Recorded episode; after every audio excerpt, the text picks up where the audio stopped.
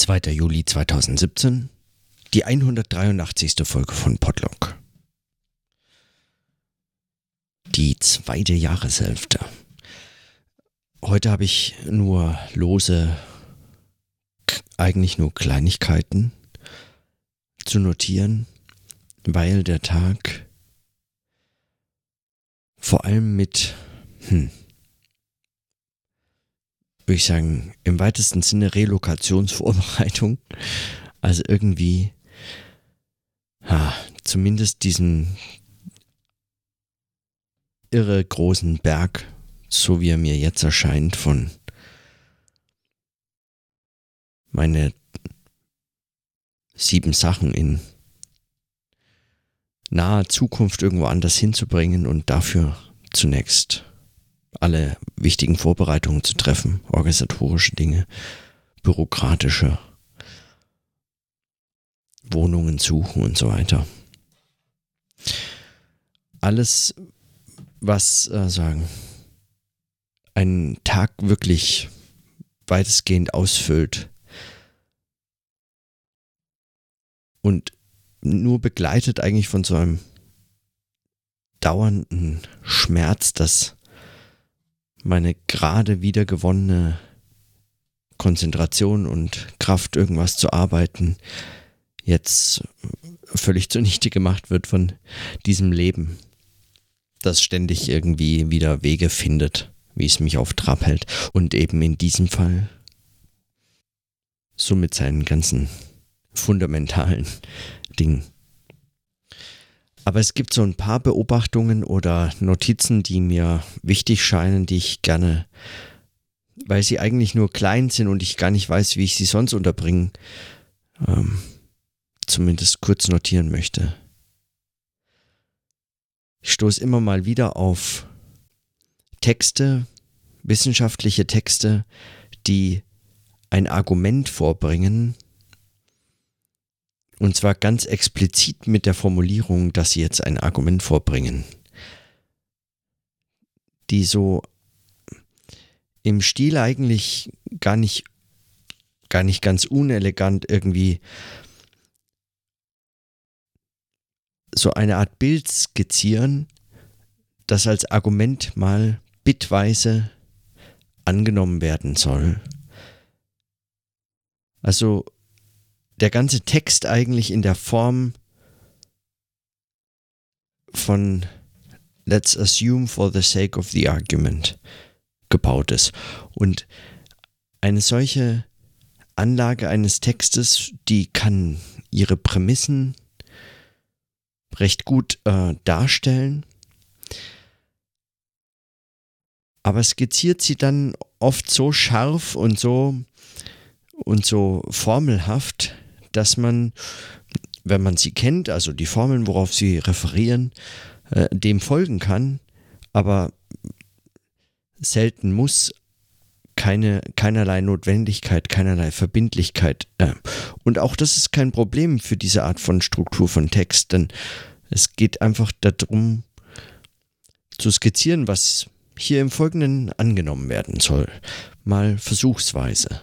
Und dann baut man auf und man baut auf und es kommt eine Annahme nach der anderen, bevor dann der Text irgendwann zu so etwas wie Thesen kommt oder ähm, oder Theoremen oder kleinen kurzen Beschreibungen und so weiter. Und meiner Beobachtung nach begegnet man solchen Texten sehr häufig in in der Soziologie, in Sozialwissenschaften und in kulturwissenschaftlichen Kontexten, gerade wenn es um so theorieaffine Bereiche geht oder theorieaffine Felder oder äh, ja, eben äh, vorzugsweise theoretische Texte.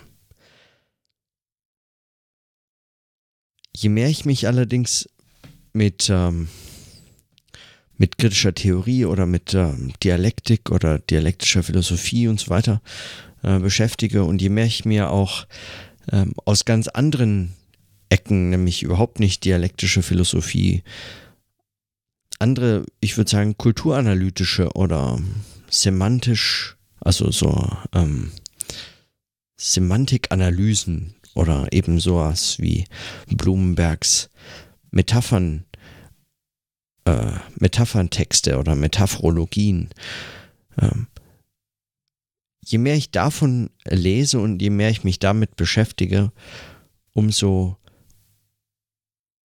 unbefriedigter lässt mich äh, ein solcher Aufbau von so einem Text, dieses Argumentative, das ist fast immer in so einer Form eines spielerischen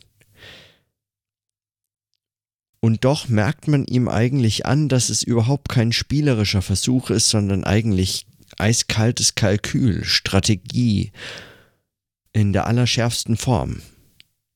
Man kann auch kaum etwas gegen solche Texte sagen. Man kann ihnen gar nicht wirklich widersprechen, weil, also entweder man teilt die Annahmen oder man teilt sie eben nicht, aber ähm, das ist bereits in dem Text vorgesehen, dass es beide Möglichkeiten gibt. Der sagt ja auch nicht viel mehr als, wenn du es annimmst, schau mal, wohin du kommst damit, schau mal, was ich dir zeigen kann damit. Und wenn du es nicht annimmst, äh, also dein, dein Pech. Dann siehst du halt nichts. Dann musst du halt was anderes lesen.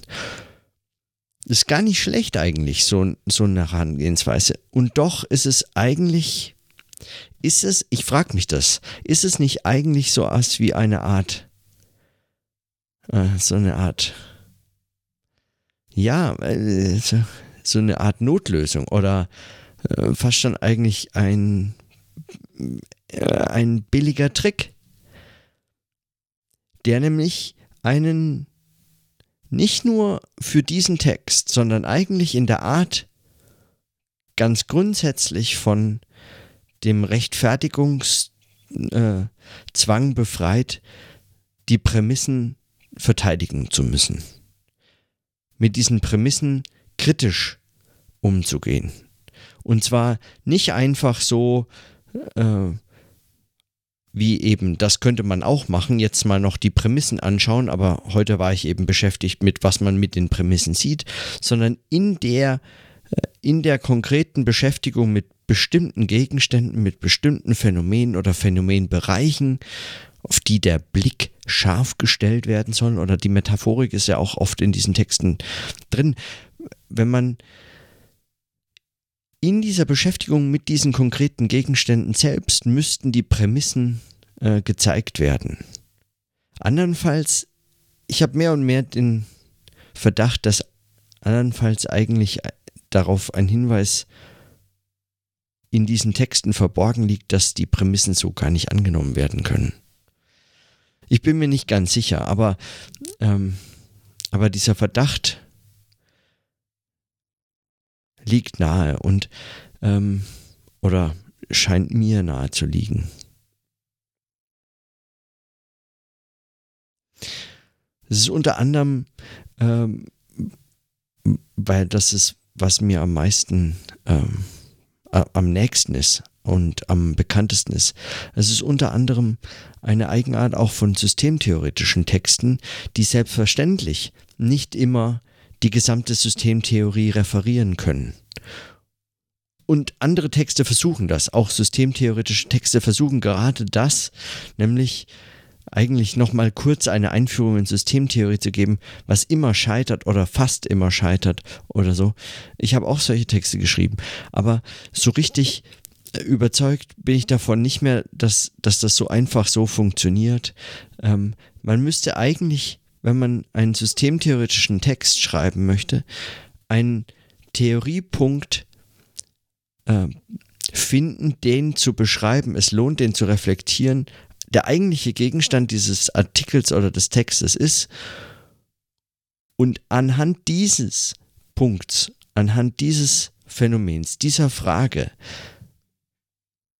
muss man sagen, kritisch die theoretischen Grundlagen, die dafür notwendig sind, einführen. Und zwar nicht einfach als Prämissen, sondern als äh, notwendig auszuführende, um überhaupt einen Punkt zeigen zu können, um überhaupt irgendetwas zeigen zu können.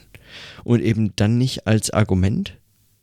nicht als einfach Strategie, als Beitrag zu einem gemeinsam gespielten Spiel, bei dem Leserinnen und Leser eigentlich sofort fast schon fast schon manipulativ irgendwie in diesen in dieses Geschehen mit reingezogen werden, fast übergriffig eigentlich. Man angenommen wird, man geht dann einfach alles mit. Äh, wo doch gerade systemtheoretische Texte äh, sich der, der Macht der Schrift bewusst sein müssten, dass sie es ist, die wie keine sonst erleichtert, einfach Nein zu sagen. Warum soll ich dann diese annehmen? Diese Prämissen, diese Hypothesen? Warum soll ich von diesen Ausgangspunkten ausgehen? Muss ich nicht. Und dann ist diese Art von Struktur wieder so geschickt, dass sie genau diesen Punkt eigentlich vorwegnimmt, indem sie sagt, dann nehmen wir es einfach mal an.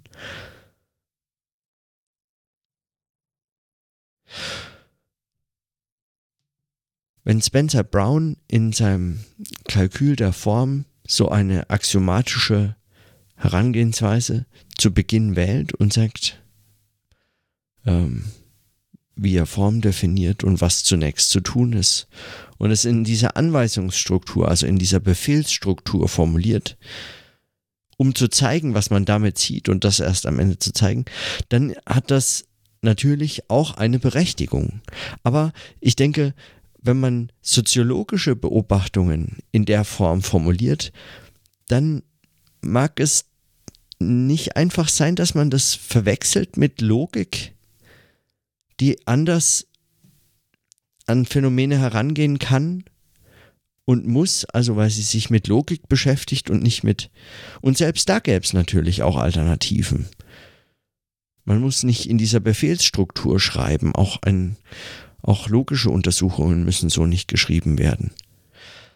Und doch, ich glaube, also aus dieser Affinität auch mit, äh, mit äh, Luhmann, Spencer Brown Interpretation und so mit anderen Fragen, also diese, diese Art des Argumentativen, dieses, lasst uns mal annehmen, einfach komm, lasst uns annehmen folgende Prämissen.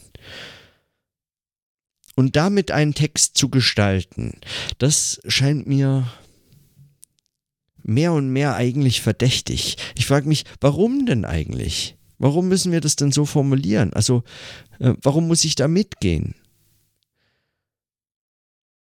Ich will eigentlich das in dem Phänomen selber sehen, diese Prämissen.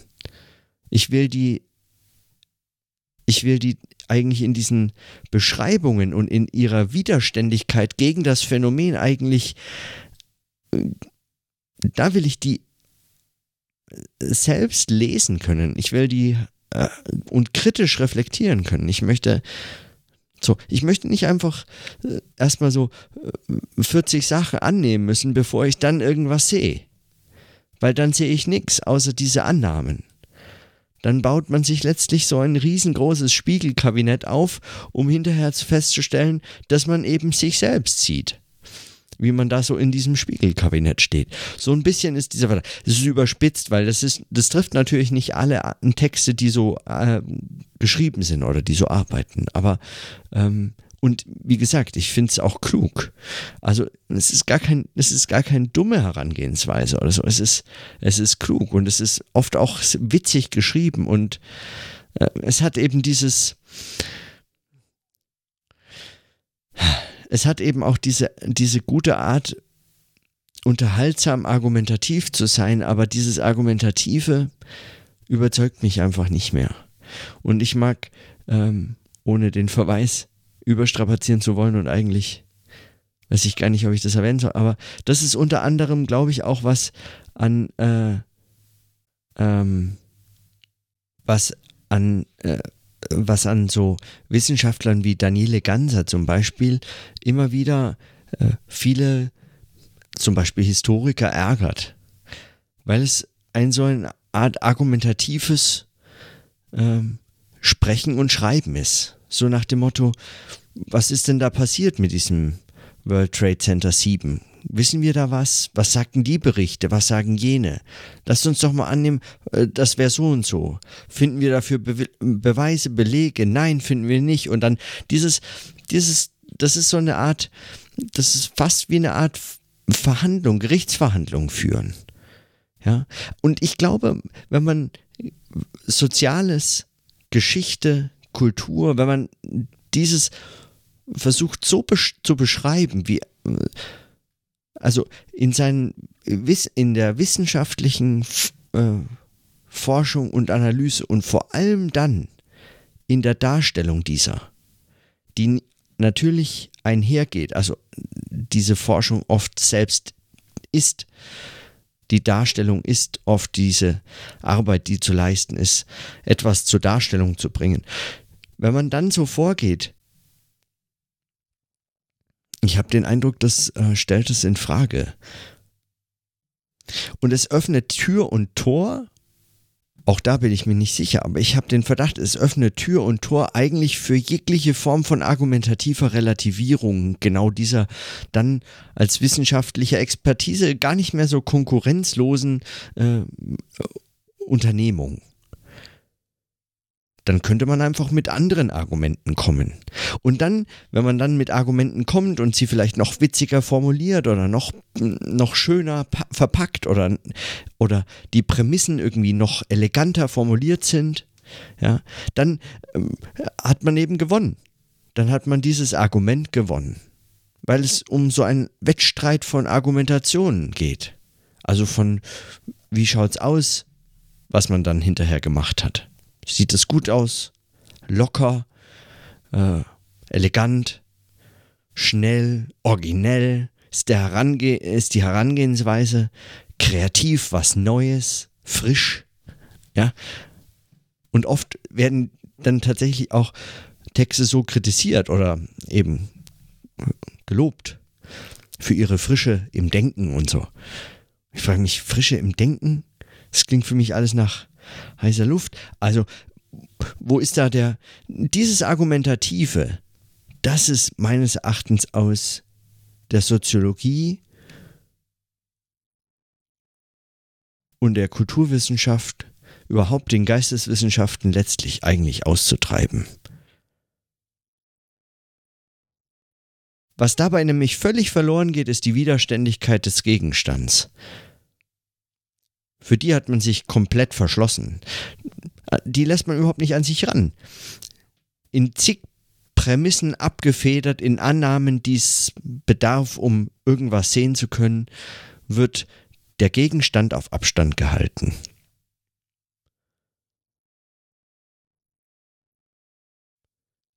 Und das, denke ich, ist ein echtes Problem. Also tatsächlich gerade weil, weil die eigentliche Arbeit damit in Frage gestellt werden kann, einfach indem man ein anderes, eleganteres, schöneres, lockereres Argument macht. Und es geht nicht um Argumente, es geht nicht darum zu gewinnen. Und ich habe einfach kein Verständnis mehr für diesen zynischen äh, und und äh,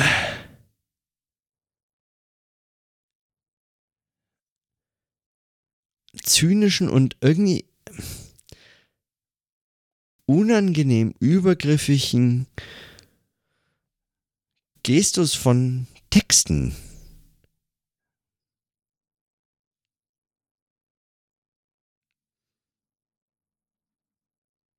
Und auch dann wissenschaftliche Reflexionen so zu verstehen, zu sagen, es geht tatsächlich darum, es geht darum, einfach die schönere Theorie zu formulieren. Die lockerere, die originellere.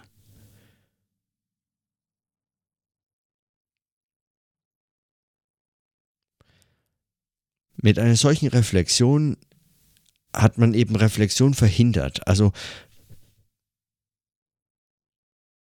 man hat sich dann längst schon verabschiedet von sowas wie einem Gegenstand, der einen noch wirklich echte Fragen stellt vor echte Probleme führt, die zu lösen so einfach nicht ist, die wirkliche Erkenntnisprobleme darstellen. und so fort. Und es sind natürlich auch hervorragende Mechanismen, um Unwissenheit zu maskieren.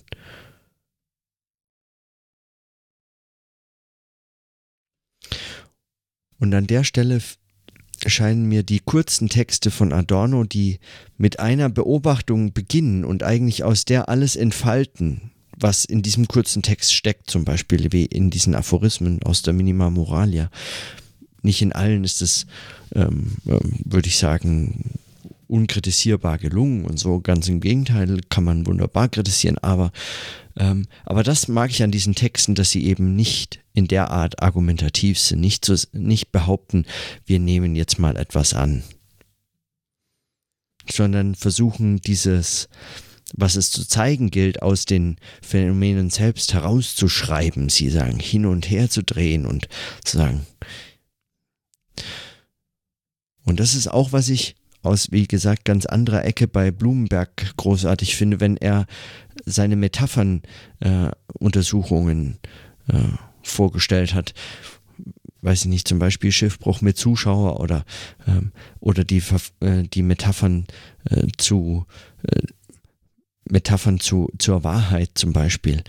Ähm, all solche Untersuchungen, die dann einen ganzen, diese ganzen, diesen ganzen Reichtum von Semantiken, von begrifflichen und unbegrifflichen äh, Darstellungen, von Reflexion eben in all dieser Vielschichtigkeit erst einfach mal nur aufziehen. Da braucht es keine Prämisse, sondern es geht von Texten, Verwendungen, von Vorkommen, von Bezügen, Assoziationen und so. Das geht ganz detailliert und ganz genau und mit viel Liebe zu genau und mit vor allem diesem, diesem Sinn für, für diese Verweise vor.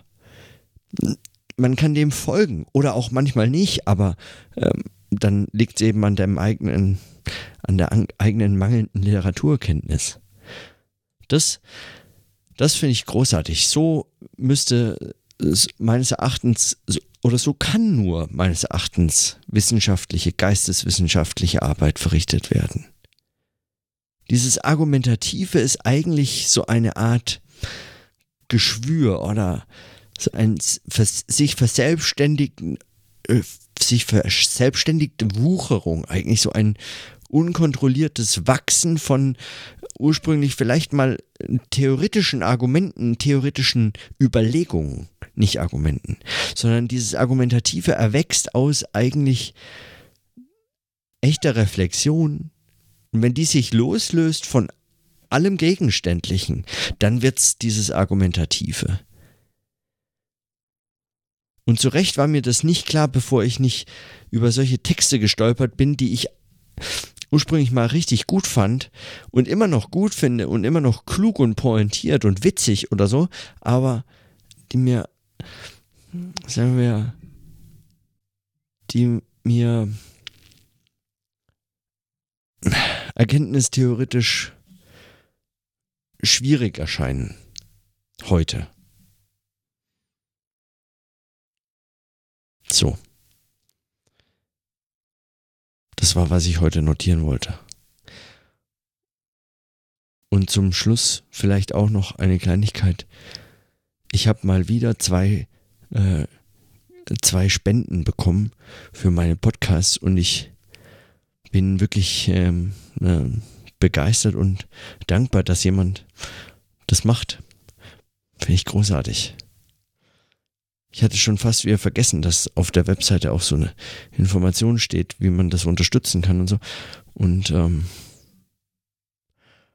und schaue auch nicht regelmäßig auf dieses Konto, was, was da so eingeht. Und dann äh, entdecke ich plötzlich, dass äh, zwei äh, Spenden reinkamen.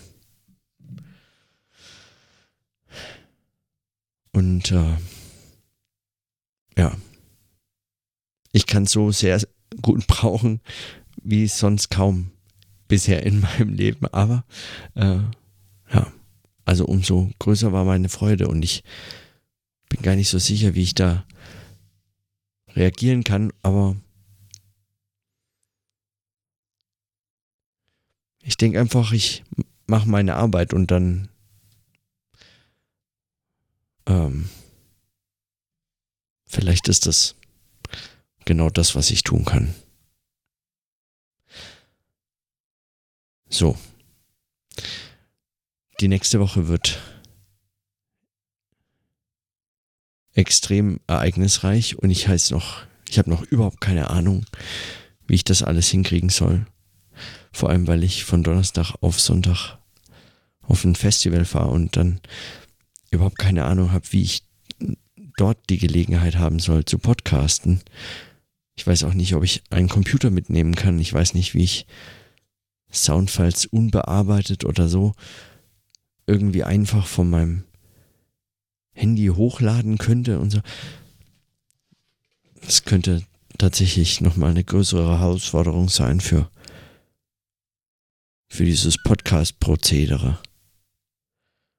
Aber ich werde mal sehen, wie ich damit umgehen werde. Keine Ahnung. So, und weil so viel ansteht und es jetzt wirklich spät ist, würde ich sagen, bis morgen.